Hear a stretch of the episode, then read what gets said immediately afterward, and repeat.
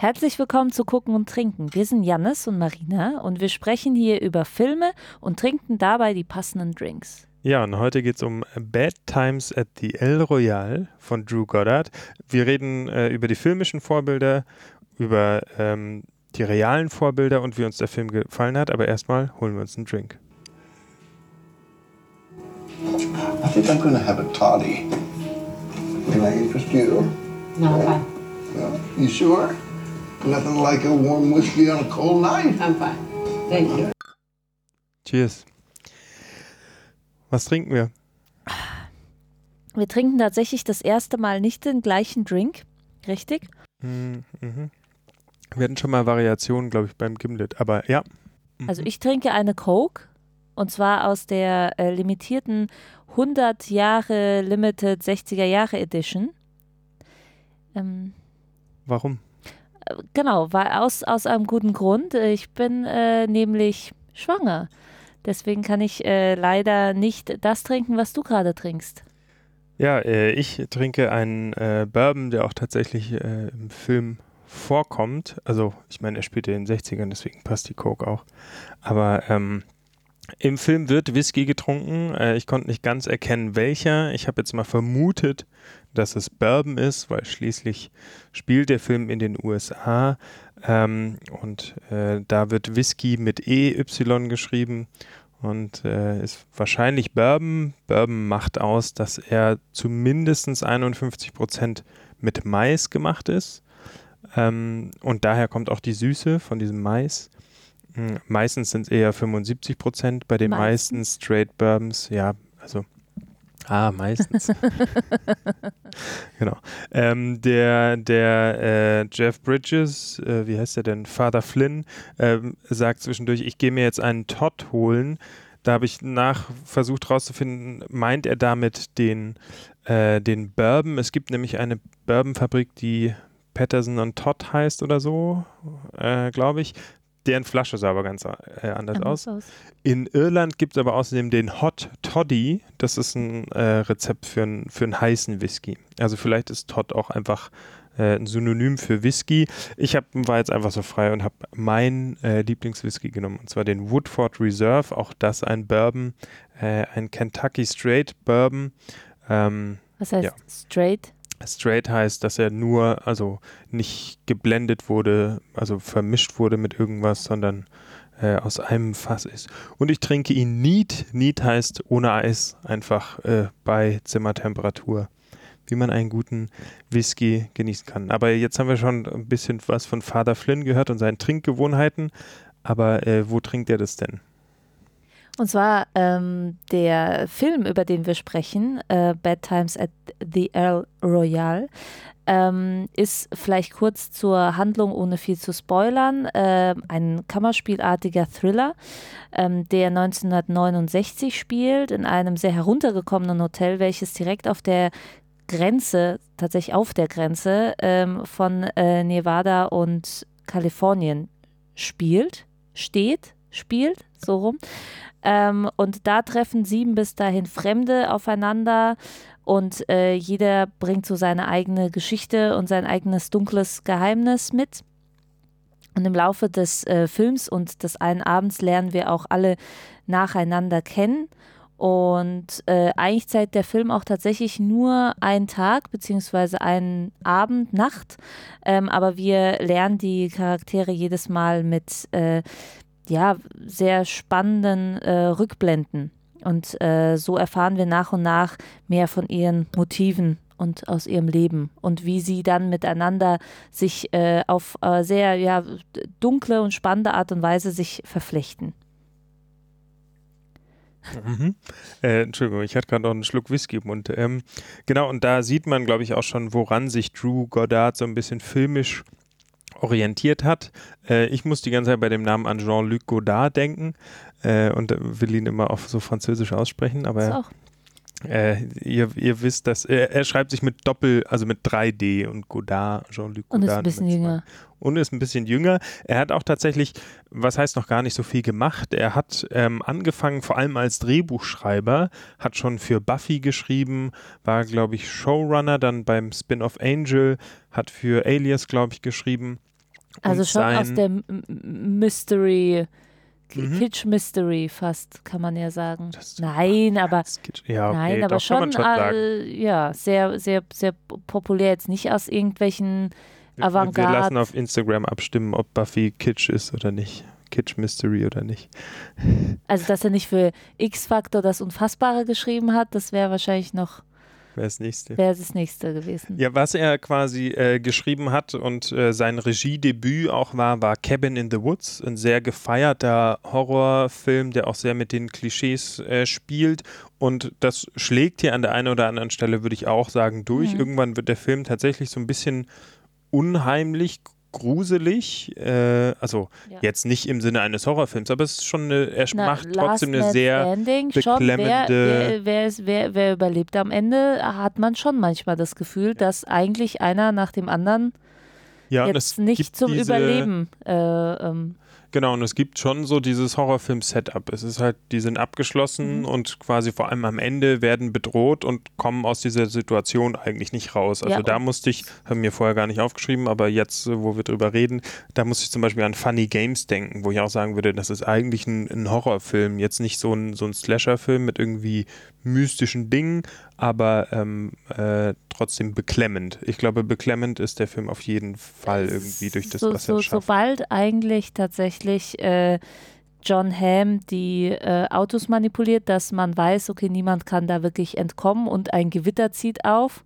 Mhm. Hm. Allein schon, wenn man das so erzählt, kann man eigentlich nur müde lächeln und denken, ja, man weiß genau, wohin der Film sich bewegt, aber dann merkt man ganz schnell, dass man doch gar nicht so Bescheid weiß. Und eigentlich ist dieses Spiel zwischen Elementen, die man kennt aus den ähm, aus anderen Genres oder aus anderen Filmen, äh, gemischt mit äh, irgendwie überraschenden Elementen, da kommt irgendwie, glaube ich, so der Genuss her, den man hat, während man den Film schaut.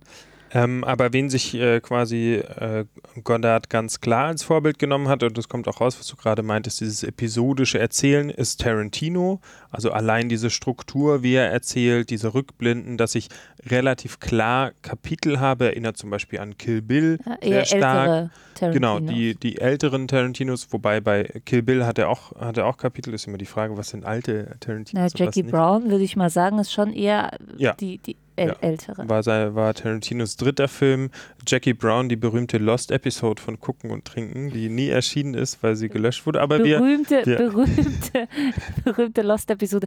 Wir hatten eigentlich gar keine Lust mehr, äh, nochmal, was war das, Wodka O zu trinken? ja, Deswegen haben wir es nie, nie ja, wir werden aufgenommen. wir werden's, äh, das war eine sehr nachholen. gute Folge, wirklich Ähm, sehr gut. Aber daher, daher nimmt er dieses eine Situation aus verschiedenen Perspektiven erzählen, würde ich sagen, und eben dieses zerstückelte ist so ein bisschen das, was äh, ähm, ja, von, von Pulp Fiction Mhm, macht ja. und was den Film ausmacht. Noch viel klarer äh, fällt natürlich der Vergleich zu einem Episodenfilm, wo Tarantino tatsächlich nur einen Teil gemacht hat, nämlich Four Rooms.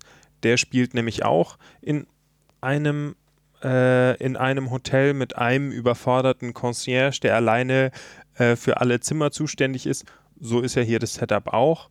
Ähm, und auch da passieren allerlei verrückte Dinge in diesem Hotel.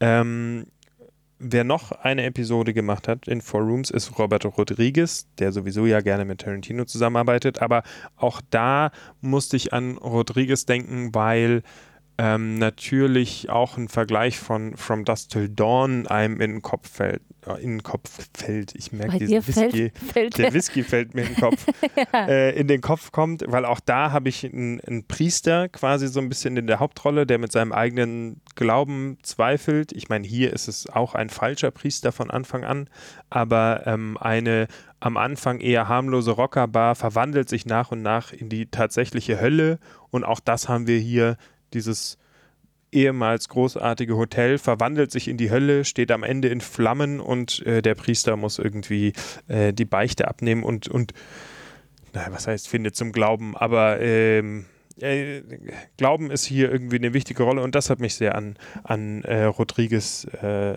erinnert. So, aber eigentlich sind wir so ein bisschen bei den, bei den filmischen Vorbildern. Ich fand bei diesem Religionsthema, was mich da, boah, kannst du mal wieder was sagen? Ich verhaspel mich nur noch mit dem Whisky. Ich habe deinen Monolog gelauscht. La lauscht.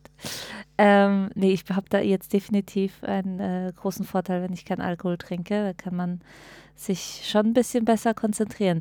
Ähm, genau, also Religion ist auf jeden Fall ein, ähm, ein Thema, Ja. das wiederkehrend kommt. Richtig, Ja, ich find, ja, was ich spannend finde, ist, dass er ja, also es gibt diesen, diesen großen äh, Monolog auch in der Rückblende von Chris Hemsworth als Billy Lee, wo er auch über Gut und Böse redet und Religion und dass die Religion uns vorschreiben will, was ist gut und böse. Und das tut ja der Film auch. Also, nein, der Film zeigt genau das auf. Wir haben da Menschen, die auf den ersten Blick böse wirken, wie zum Beispiel die Emily, die ihre Schwester entführt hat. Die sehen wir zuerst und dann merken wir, Moment, sie ist gar nicht die Böse, sondern sie hat es eigentlich gemacht, um die Schwester zu schützen und zu retten. Und eigentlich ist die Schwester das wahre Böse oder wie auch immer. Ja, es ist tatsächlich sehr interessant, wie es mit, mit, mit diesem Gut und Böse und mit den Klischees äh, spielt und was eigentlich beim Zuschauer im Kopf äh, entsteht, wenn er die Bilder sieht, weil wir am Anfang äh, zuerst denken, wir wissen ganz klar, wer sympathisch ist, wer unsympathisch ist äh, oder wer, wer gut ist oder böse ist äh, oder äh, eine Bedrohung darstellt und dann ähm, wandelt sich das im Film sogar einige Male und Mhm.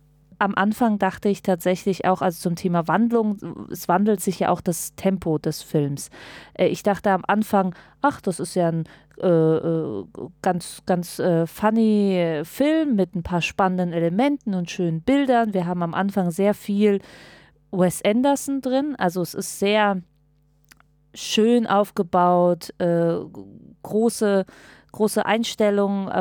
Ne? Also im Endeffekt sieht man, sieht Wir man schöne Zen- Farben, genau, es ist diese- hell, es ist Tag. Wir haben diese Zentralperspektiven Perspektive, auf, ja. die, auf die Zimmer und auf dieses Hotel, was in der Mitte geteilt ist. Genau, da ist, äh, verläuft eine äh, sehr ähm, markante rote Grenze durch. Man ist in Kalifornien oder in Nevada und es ist alles irgendwie so ein bisschen äh, ganz skurril, würde ich sagen. Skurril, witzig, angenehm, hell. Genau, man Äh, denkt auf jeden Fall an man- Grand Budapest Genau, Hotel denkt- von, von äh, Wes Anderson. Auch dazu haben wir eine Folge gemacht. Die ist auch wirklich erschienen. Hört sie euch an. tatsächlich da, ja, was, was wir da getrunken haben. Ähm, das werdet ihr dann erfahren. Ähm, auf jeden Fall äh, habe ich, hab ich am Anfang die ganze Zeit das Gefühl gehabt, ich weiß so ungefähr, worum es in dem Film geht. Ich werde die Charaktere kennenlernen, einige werde ich mögen, andere nicht. Bisschen Klischee, bisschen so. Und ähm, dann wandelt sich das Tempo tatsächlich äh, rasant. Also am Ende habe ich gar nicht mehr auf irgendwelche Kameraeinstellungen geachtet oder in der Mitte. Ähm, und interessanterweise schaue ich ja immer, wann ich so ein bisschen auf die Uhr schaue. Und meistens ist es kein gutes Zeichen, weil ich mir denke, ah, der Film dauert meistens dann zu lang. Genau, Aber und der hier, Film geht tatsächlich fast zweieinhalb Stunden. Ja. Und äh, ich habe zweimal auf die Uhr geschaut und zwar aber eher am Anfang ungläubig, weil ich dachte, oh mein Gott, es ist nicht mal die Hälfte vorbei des Films und ich bin jetzt schon überfordert, aber auf eine sehr positive Art und Weise. Und äh, dann habe ich noch mal am Ende gedacht, oh mein Gott, ich dachte, es ist jetzt irgendwie immer noch nicht vorbei. Aber wirklich, ich möchte auch gar nicht, dass es vorbeigeht. Also irgendwie hat sich, hat sich äh, jetzt irgendwie da das Zeitgefühl, ähm, es wurde auf jeden Fall auch mit dem Zeitgefühl gespielt. Also tatsächlich so Tempo, Gut und Böse, es, es wandelt sich in ein sehr vielfältiger Film, weil man gar nicht so wirklich weiß, was passiert, obwohl man denkt, dass man es weiß, weil man diese ganzen Klischees und Clues eigentlich ganz anders auslegt. Ja, und der, der Film macht es ja auch so, am Anfang habe ich noch dieses, diese, diese Ordnung. Ich habe sehr lange Einstellungen, so Wes Anderson-artige, ähm, und dann habe ich hinterher das Chaos und da sehr viel schnellere Schnitte. Eigentlich fast eher klassische, aber da merkt man es quasi auch, auch filmisch, wie das, wie das Chaos Einzug erhält. Und in dieser, um nochmal auf mein religiöses Bild, da diese Hölle einkehren lässt. Und was ich da noch nach ergänzen wurde, weil es mir eingefallen ist, äh, jede Figur sucht so ein bisschen ihren eigenen Gott. Also man hat einmal die, äh, nicht Emily, sondern wie heißt die kleine Schwester? Rosie oder Rose? Rosie, ja. äh, die quasi den, den Billy Lee als ihren religiösen Führer anerkennt. Wir haben ähm, die äh, Sängerin, die Schauspielerin. Ja, Ähm, Darlene. Die äh, quasi die Musik so ein bisschen äh, als, ihre als, ihre Rettung zumindest Ja. gefunden hat. Und tatsächlich, wenn ihr, wenn ihr beim wir Film drauf Miles, achtet, den, gibt den es äh, ja. Concierge, der den Vater Flynn als als einen Rettung. religiösen Führer. Ja. Und Darlene hat klar die Musik und wenn man mal drauf achtet, es gibt diese sehr zentrale Jukebox, die wie in so einem Altar steht. Das ist wirklich wie in so einem, in so einem Heiligtum mit dieser goldenen Kuppel und auch diese zentrale Rolle der Musik ist natürlich was, was sich äh, Godard so ein bisschen bei Tarantino abgeguckt hat oder was er auch sehr benutzt so und diesen, diesen Soundtrack sehr bewusst einsetzt. Mir fällt gerade auf, dass ähm, es auch im Film tatsächlich, ich weiß jetzt nicht, also ob ich, ich würde mal sagen, eine Rückblende gibt. Also eigentlich wird es ja, wird es ja in der Timeline vom Abend ganz, ganz äh, chronologisch erzählt, weil wir von Anfang vom Check-in bis zum Ende des Films durchgehen. Aber diese Jukebox markiert manchmal ein Zeichen, wo wir zurückgesprungen sind und praktisch die, wenn sobald sich anfangen, die Stränge zu überschlagen, das heißt, sobald die Protagonisten anfangen, äh, ähm, verrückt äh, äh, zu interagieren, springen wir manchmal zurück und da hat die Jukebox auch eine zentrale Rolle der Orientierung, dass wir wissen, ah, wir sind wieder in dem Song, das heißt, wir sind wohl zurückgesprungen. Da kann man auch ähm, nochmal drauf achten. Aber du hattest es von ähm, Re Referenzen, filmischen Referenzen. Im Endeffekt gibt es ja auch eine ja, geschichtliche Referenz äh, Genau, des das Ortes. ist so dieses, äh, wo man denkt, okay, so wie, so wie das Grand Budapest Budapest Hotel eigentlich ausgedacht sein muss, muss dieser Ort doch aus, Ja. auch ausgedacht sein. Allein dieses ein Hotel, was genau auf einer Grenze von zwei Staaten, Kalifornien und Nevada steht, das ist schon, eine, das ist eine lustige Idee, hat sich jemand cool ausgedacht, äh, lustiges Setting. Und dann äh, guckt man kurz nach und merkt, nein, das gibt es wirklich. Und zwar heißt es tatsächlich auch noch Cal Neva, weil es genau auf dieser Grenze von Kalifornien und Nevada steht. Und es ist sehr eins zu eins das Vorbild für das El Royal, weil das ähm, äh, Cal Neva auch äh, in den 60ern vor allem berühmt wurde, weil äh, Frank Sinatra es gekauft hat und äh, auch Dean Martin einen kleinen Anteil hatte und das wird im Film auch explizit angesprochen, dieses, ah, die großartigen Zeiten damals, als es Red Pack hier noch war und wir sehen die Bilder von denen an der Und Wand. jetzt ist leider 69 die Lizenz, äh, die Gambling-Lizenz äh, ausgelaufen und die Alkohollizenz in Nevada. Das heißt, man kann nur auf der einen Seite Auf der trinken. kalifornischen Seite trinken. Genau, Cheers aber an der Stelle. Ist, mein also, es äh, ist natürlich Ja, äh, du sitzt auf der Nevada-Seite, deswegen hast du keinen Alkohol und ich. deswegen musst du eine Coke trinken. Genau, aber außer die, ähm, außer die drei besetzten Zimmer, vier, vier Zimmer sind besetzt, glaube Vier ich, Zimmer, ja, ist der Äh, Rest ist sehr der runtergekommen. ist der Rest runtergekommen und leer. Aber ähm, die, die Vergleiche zum Original gehen noch viel weiter. Und zwar hatte dieses Cal Neva tatsächlich auch geheime Gänge. Das ist ja hier das Zentrale. Spätestens da denkt man, nein, alles fällt in sich zusammen. Nein, auch die gab es im Originalhotel im Cal Neva. Geheime Gänge, äh, um zum Beispiel heimlich zu seiner Geliebten zu kommen. Weil wer da zum Beispiel auch abgestiegen ist, ist Marilyn Monroe für einen Wochenendtrip oder auch Tatsächlich auch kurz vor ihrem Tod eine Woche lang sogar, genau, Mhm. äh, direkt vor ihrem Tod. im Sommer. Ähm, und auch, weil die Mafia damit involviert war. Deswegen hat auch tatsächlich das FBI mit äh, Hoover dieses Hotel abgehört. Also es ist wirklich super viel Original da und es ist wirklich einfach eine krasse Geschichte, dieses Cal Neva. Am liebsten würde man da hinfahren, sich's angucken, aber es hat leider, Leider nach vielen äh, Besitz, Weg, Besitzwechseln wechseln hat es jetzt äh, leider seit die- 2013 zu. Es gibt es auch äh, tatsächlich immer noch und äh, das wurde dann irgendwie immer wieder ähm, um, umgebaut. Aber es ist ähm, sehr interessant, dass man, wenn man die geheimen Gänge entdeckt, denkt man dann plötzlich, ah, ich befinde mich in einem Spionagefilm, Mhm. Kalter Krieg, Pipapo und das lockt uns auch auf eine, also ich würde gar nicht sagen falsche Fährte, aber der, das, da, da zeigt sich einfach, dass es sehr vielschichtig ist, dass es gar nicht äh, um die Spionage ja im Endeffekt geht, weil man, man denkt, ah, sobald er da die, die Abhörgeräte äh, entdeckt, äh, Denkt John man, oh, das Hamm, wird jetzt ein Agentenfilm und super gut. Äh, wenige Minuten Ja. später, äh, Spoiler, aber wir sind ja nie ganz spoilerfrei, ist der Agent tot. So, Genau, Ja? da- und äh, dann merkt man, okay, it's not that kind of. Muss ich natürlich auch an, an äh, Psycho denken von Hitchcock, Mhm. äh, weil ich habe mich wirklich Auch das sehr natürlich gefreut. ein filmisches Vorbild mit dem Motel. Also das merkt man Ja. schon auch Achso, stimmt, Ja, mit, mit dem verrückten Bates.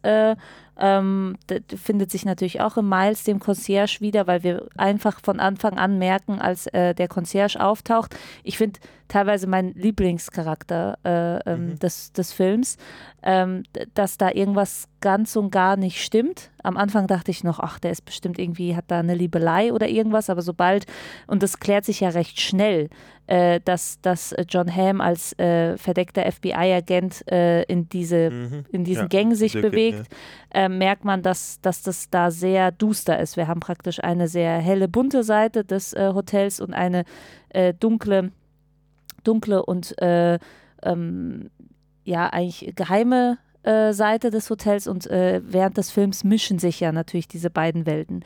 Und äh, deswegen ist es natürlich äh, spannend, das eben zu beobachten.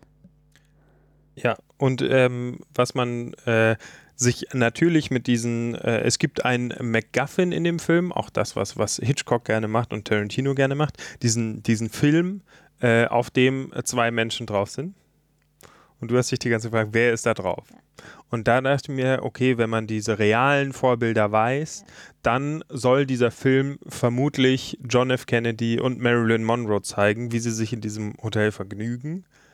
Mehr oder, Stimmt, oder mindestens es John F. John, Kennedy. John F. Kennedy weil- nicht, nicht, nicht Robert. Ja, Weil ja vermutlich, noch weil lebt. Ja, Ja. A, Robert lebt noch und B ist John F. Kennedy, glaube ich, noch bekannter. Also es wird immer wieder gesagt, uh, diese, diesen Menschen, es wird nie gesagt, was auf diesem Film äh, gezeigt wird, deswegen ist es auch ein MacGuffin, weil man es nie genau erfährt. Aber es wird immer wieder drüber geredet, von wegen, ah, den kenne ja sogar ich, sagt Rose und sagt dann, Moment, der ist aber doch tot. Und wir spielen quasi genau im Jahr 69 und damit ist relativ klar, was es implizieren soll und eben dieses Calneva als Vorbildhotel, auch da gibt es Gerüchte, dass John F. Kennedy genau da seine äh, vermeintlichen Liebeswochenenden mit Marilyn Monroe verbracht haben soll. Zu Marilyn Monroe haben wir auch schon mehrere Folgen gemacht, glaube ich. Zwei. Zwei. Manche mögen es heiß und Das verflixte siebte Jahr. das verflixte siebte Jahr. Ja. Ich glaube, die erste Folge sogar. Also äh, hört da gerne rein. Und es gibt noch ein reales Vorbild natürlich. Äh, das ist dir vor allem aufgefallen. Ah, genau. Äh, ich war gerade äh, irgendwie bei unseren Marilyn Monroe-Episoden äh, und da habe ich überlegt, was ich da damals äh, Hast du getrunken nicht habe. an, an Marilyn Manson gedacht und an, an Charles Manson, genau. Ja. Äh, danke für das Stichwort. Ähm, genau, das äh, hat man, also merkt Call man ziemlich, Überleitungsking. Sorry, ich merke den Whisky. ähm, ziemlich ähm, eindeutig merkt man, dass sobald die zwei, also sobald wir Ausschnitte aus dem Fernsehen sehen, dass äh, zwei Menschen abgestochen worden sind in ihrem Haus. Ähm, das ist natürlich eine Referenz äh, äh, auf die Manson-Attentate, die von den Manson-Jüngern, äh, von seinen Jüngern verübt wurden, äh, die natürlich auch ähm, ja, äh, Manson als Anführer damals sahen und äh, da, davon war natürlich auch diese, diese Zeit überschattet, dass man äh, irgendwelche ja, pseudoreligiösen Anführer und Gruppen hatte ähm, in, in dieser, ich würde gar nicht sagen Hippie-Bewegung, aber ähm, in, dieser, in diesen alternativen Bewegungen. Und wir merken mehr und mehr, dass das natürlich auch ein zentraler Punkt des Films wird, sobald äh, Rosie, die kleine entführte Schwester, sagt, das liegt gar nicht in unserer Hand, wer hier äh, heute Nacht lebend rauskommt und wer stirbt. Und man denkt sich die ganze Zeit, okay, was heißt das genau? Was heißt das genau? Äh, in welcher Hand liegt es denn? Genau, und in einem ist schon klar, sie hat Billy Lee angerufen. Da denkt man aber noch, er ist nur ihr Lover, Lover. oder so. Der holt sie da raus und der holt äh, sie vielleicht da raus. Der ist schon so eine drohende, man weiß, da kommt noch jemand. Ja, aber man Aber- denkt aber eigentlich man ist es die erfährt erst- Bedrohung für Genau. die, die Schwester und Ja, äh, ja, ja. äh, die sie entführt hat, ähm, im Endeffekt für Emily und die kriegt da bestimmt Ärger. Das ist ihr Strang. Und dann merkt man, dass natürlich das alles äh, dadurch vereint wird. Also das hat äh, natürlich nochmal so einen historischen ähm, historischen äh, Charakter. Und ich finde es sehr schön, wie dieser Film es schafft, ohne auf diesen historischen Ereignissen rumzureiten, obwohl er darauf rumreitet, aber die sind ja sehr interessant eingebettet in die ganzen persönlichen Schicksale. Man muss sie auch nicht wissen, sondern Nee, ähm, man, man, man, auch, äh, ja. kriegt man sehr gut diese Stimmung der damaligen Zeit mit. Also Vietnamkrieg, äh, der da noch äh, FBI tatsächlich mit läuft. Hoover, die FBI. alles abhören quasi, die die eigenen Bürger äh, immer mehr überwachen, Genau. Manson, die Hippie-Bewegung. Also man, man ist eigentlich die, so äh, nach und nach taucht man diese Zeit ein, so ein bisschen auch vorgeführt, so ein bisschen das vom Alten ins Neue, also von John Hamm, der klassisch da irgendwie den FBI geschniegelten, gestriegelten Agenten spielt, bis hin zu dieser Hippie-Bewegung ähm, und äh, äh, natürlich auch zu den traumatischen Ereignissen des Vietnamkriegs kriegt man eigentlich so die ganze Bandbreite während dieser zweieinhalb Stunden mit. Ich finde es sehr schade, dass John Hamm so früh stirbt. Ich habe mich sehr gefreut, muss ich sagen. Wir hatten es äh, vorhin darüber, vor dem Film, äh, ähm, wie wir Mad Men fanden, weil wir das ja auch äh, weg zu Ende gebinged haben und äh, waren uns da eigentlich einig, dass wir John Hamm eigentlich satt haben, äh, gefühlt, diese Aber man freut 100.000 sich dann doch, ihn Episoden. Man freut sich sehr, ihn wiederzusehen, weil es ist eine schöne Konstante. Er spielt genau die Rolle. Ja, das Schöne ist, dass er ja auch, äh, er, steigt ja spielt. auch ein mit hier, ich bin übrigens Werbemann, also Verkäufer. Genau. also es ist schon, Ja. äh, warte mal, was ist es dann? Ähm, Rollenbiografie? Oh Gott, es gibt, es gibt dieses Cast, also es gibt einmal die Rollenbiografie und die Cast-Biografie. Okay, mein Filmwissenschaftsstudium ist zu lange her. Also, Wenn dass ihr das du wisst, jemanden, schreibt es uns auf jeden Fall. Genau, also dass du jemanden ähm, nach seiner Filmografie castest. Ja. Also, und das kannst Das du entweder äh, ähm, quasi konsistent mit seiner Filmografie machen oder dagegen. Also Arnold Schwarzenegger irgendwann als, äh, ähm, Babynator. als Babynator sozusagen, als, als Baby, Babysitter ähm, ist quasi gegen die Filmografie und hier ist es eine eindeutige Anknüpfung, aber auch eine Erweiterung seiner Person, dass er dann plötzlich der Agent ist. Genau, ich Also- war am Anfang zuerst etwas traurig, dass er so eine unsympathische Rolle abbekommen hat, die ja dann sich wandelt. Äh, und ja, zehn Minuten drauf stirbt er leider, aber ich äh, habe mich sehr gefreut. Und ich glaube, das ist auch das, was äh, Godard von, von Tarantino unterscheidet, ähm, dass hier seine Personen immer also deutlich liebenswürdiger sind. Man identifiziert sich erst mit allen und lernt dann erst ihre, ihre böse Seite kennen, sozusagen. und das oh. funktioniert auch Es ist in nicht diesem zuerst Film sehr böse, gut. dann gut, dann böse. Nee, die meisten sind am? Anfang erstmal gut bei ihm. Und sie, also Ah. während, während zum Beispiel äh, ähm, Tarantino ja daran geht, zum Beispiel das Gangster, also Pulp Fiction, du hast Gangster und zeigst sie plötzlich im Alltag, ähm, ist Godard wieder quasi die andere Richtung. Du zeigst normale Menschen und zeigst dann plötzlich ihre dunkle Seite. Die die sind dann plötzlich doch Gangster und bringst sie. Also ich meine, die einzig normale äh, äh, Person ist quasi Darlene als Sängerin, die keine dunkle Seite hat. Aber alle werden erstmal als normale Person eingeführt. Du hast den Priester und plötzlich merkst du, der hat eine dunkle Seite. Du hast den Pagen, ähm, Concierge, der verwirrt und dann merkst du, okay, der hat eine dunkle Seite. Du hast die Schwester, die erstmal nur verpeilt ist und dann merkst du, sie hat eine dunkle Seite. Du hast den Staubsaugervertreter und der hat eine dunkle Seite. Und ähm, Tarantino macht das quasi andersrum. Du lernst einen Gangster kennen und merkst dann, ah, der hat auch eine nette Seite und da hält sich einfach über Burger oder so. Und ähm, das ist, glaube ich, ein Unterschied und das hilft auch dem Film, dass ich die Figuren von Anfang an relativ sehr viel liebenswürdiger finde und man sich mit sehr viel mehr noch mit ihnen identifiziert. Aber wie fandst du denn den Film? Genau, also ich glaube, so wie wir jetzt gerade die ganze Zeit davon reden, sind wir, glaube ich, ganz, ganz, ganz begeistert. Ich habe auch gestern tatsächlich den, äh, den Satz harter Tobak äh, in, den, in den Mund genommen, weil es äh, trotzdem, ja, ich würde gar nicht sagen anstrengend, anstrengend ist so negativ, äh, eine unterhaltsame Herausforderung ist für einen Abend. Äh, das Schöne ist, man weiß es vorher nicht, wenn, man, wenn man uns jetzt nicht zugehört hat und lässt sich sehr gerne drauf ein.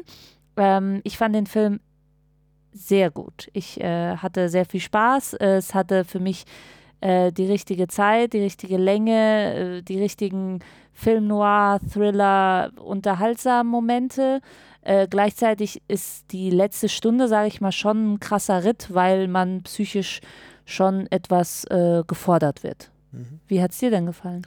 Ja, mir hat es auch, zuerst dachte ich, äh, auch als es mit den Episoden anfing, dachte ich mir so, okay, noch jemand, der einen auf Tarantino versucht Und zu du machen. hast tatsächlich gesagt, ah ja, am Anfang, ja, da hat jemand nur fürs Kino geschrieben, das wird jetzt so ein Ja, ja, genau. Also es ist schon ein, ein Film, den man nicht auf einer ganz kleinen, auf dem kleinsten Fernseher der Welt gucken sollte, glaube ich, weil der schon auch durch seine Bilder lebt. Aber ich dachte mir halt am Anfang, okay, jemand ist mit Tarantino aufgewachsen und wollte jetzt auch mal so ein Tarantino machen. Das ist es auch, aber er macht es richtig gut und fügt dem sein eigenes hinzu. Also ich glaube, ähm, es ist schon, und das ist jetzt ein bisschen hoch, vielleicht liegt es an dem Whisky, den ich jetzt ausgetrunken habe, so ein bisschen Next Level Tarantino. Also wieder Ja, die Stufe äh, Tarantino danach, hat also sich Post- für mich Post- von seinem letzten äh, Film aus Tarantino. Ja, das äh, machen wir, machen wir Wie heißt der andermal Film? auf. Das machen wir andermal auf, das wobei das, auf. ähnlich ist eigentlich. Aber egal. Ähm, äh, nein, aber wirklich so Next Level. Ihr habt auch gehört, was wir hier alles an Referenzen runtergerattert haben. Und dann merkt man gleichzeitig, wie viel Realität dann da wieder drinsteckt. Also wo Tarantino sich quasi von der Realität verabschiedet und den Zweiten Weltkrieg als Teil, äh, teilweise Leinwand ist es nimmt, auch einfacher. ist es hier Ja. umgekehrt, weil plötzlich es ein klar fiktionales Setting ist und plötzlich merkt man, wie viel Realität da wieder drin steckt. Das fand ich schon echt großartig und der Film hat mich dann im Nachhinein viel mehr beschäftigt und es ist auch, der hat so viele Zugänge, hat so viele, ähm, greift so viele Genres auf. Also wir haben jetzt schon gesagt, Agentenfilm, Thriller, Noir, bisschen Horror, ähm, m- Musik, also es hat auch, ja, naja, Musical-Komponente klingt immer abschreckend, aber in dem Film wird auch gesungen und es geht einem niemals auf die Nerven, sondern es ist einfach äh, wundervoll. Also, ähm, doch, ich finde den Film echt, äh, bin im Nachhinein verwundert, dass der so wenig Aufhebens gemacht hat, Ja. sozusagen, weil Cabin in the Woods, Godards äh, Regiedebüt wurde ja sehr gefeiert und ausgezeichnet und der wurde zwar groß beworben, aber fiel dann gefühlt für mich so ein bisschen, war auch schnell wieder weg. Und äh, falls ihr ihn nicht gesehen habt, äh, schaut ihn euch Unbedingte äh, Sehempfehlung. Äh, und wie äh, Drew, der Regisseur, selbst gesagt hat, äh, er hat sich äh, einfach mal hingesetzt und ein Drehbuch geschrieben ähm, von einem Film oder für einen Film, den er gerne selbst sehen würde. Und äh, hat das dann mal einfach in einer Zeit äh, runtergeschrieben. Und das äh, finde ich, merkt man auch, dass jemand Spaß hat äh, oder Spaß hatte, Sachen umzusetzen äh, und äh, ja, deswegen auf jeden Fall äh, anschauen, wenn ihr äh, die Sachen mögt, die wir genannt haben. Und äh, wir haben auch immer Spaß daran, diesen Podcast hier umzusetzen. Wenn ihr auch Spaß daran habt, ihn zu hören, dann könnt ihr uns das gerne auf iTunes mit einer Bewertung wissen lassen. Wir machen hier immer Pausen, aber wir haben auch am Anfang ein bisschen erklärt, warum wir gerade nicht so viel trinken können. Äh, und Marina nicht Du so viel umso trinken kann. mehr. Ich umso mehr, aber ich merke es auch umso mehr, diese Pause. Aber ihr könnt uns gerne motivieren mit iTunes-Bewertungen oder Empfehlungen an Freunde und schreibt uns doch, wie ihr den Film fandet. Tschüss. Ciao. Shit happens. Get the whiskey.